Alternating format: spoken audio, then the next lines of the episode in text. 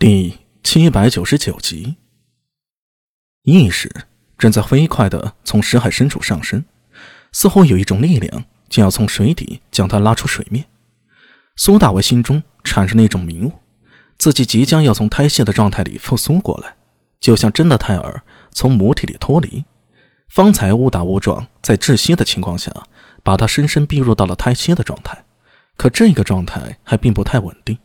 他暂时还没有办法自主的维持，有了这一次的经历，他便摸到了门径，将来会有很大的机会能够自主的控制自己进入胎息。可眼下还不行，这边有给他带来极大的危险。如果苏醒了，接下来该怎么办？一旦从胎息中醒来，自己还在冰层里，没有空气，如何才能活下去？可惜这一切都不是他能决定的，意识。从最深层次的石海不断上升浮起，最终一道光明刺破了黑暗。苏大为两眼一睁，醒了过来。但是下一刻，他便意识到自己在一个什么样的处境里：四周都是冰雪，全身血液为之凝结。他是醒了，但是身体却完全失去了控制，失去了知觉，就像是清明梦或者鬼压床一样。现在别说动弹，就连眼珠子也无法移动。他意识到自己还在冰层下面，然后那种窒息感、需要空气的感觉，一点点的在身体里活了过来。这对于他来说绝对不是什么好消息。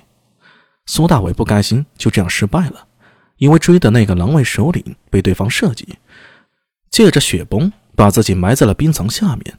这种死法太过于憋屈了，心里仿佛有什么东西被激活了，丹田里隐隐有一缕热气升腾。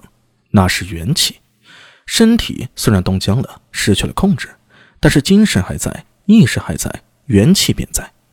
那是他此时体内的唯一火种，是生命的力量。这力量不断的积累壮大，苏大伟仿佛能看见自己体内元气的火种在拼命的燃烧着，要将新的生命力爆发出来。可是时间来不及了，窒息感再次降临。他终于完全解除了胎息，陷入了需要用口鼻肺呼吸的境地，没有，根本吸不到任何气体。冰层下面别说气了，简直连点空隙都没有。就在苏大为心中焦虑时，忽然他感觉整个冰层晃动了一下，这让他瞬间感到有些怪异，因为他醒的时候冰层已经停止了流动，不会再有崩塌积雪形成推力。但是现在冰层却动了，能让这么深的冰层震动，那是一种什么样的力量呢？就算有人在外面挖，也不可能令深埋在冰雪之下的苏大伟感到震动吧？还没等他生出新的念头，突然身边的冰雪又震动了一下，这次比刚才更加明显。剧烈的震荡令身边的冰雪晃动了一下，然后以更加密实的方式紧紧地压了上来。将苏大为胸膛里最后一口气给压出，彻底没气儿了。这种无法呼吸的滋味实在是太过恐怖了。也就在这个时候，体内的元气迅速的流转了一个周天，苏大为终于有了一丝力气。他的手吃力的摸在腰间，不是横刀。方才雪崩的时候，横刀、角弩、剑壶这些面积大的都被涌动的雪浪给冲个没影儿了。现在唯一还能摸到的。就是小小的降魔杵，平时不到万不得已，他一般不会动用降魔杵，但是现在这却是他唯一的升级了。只是，就算降魔杵能用，也要他有这个时间、力气，才能打通向外面的通道才行。生死在前，已经顾不上许多了。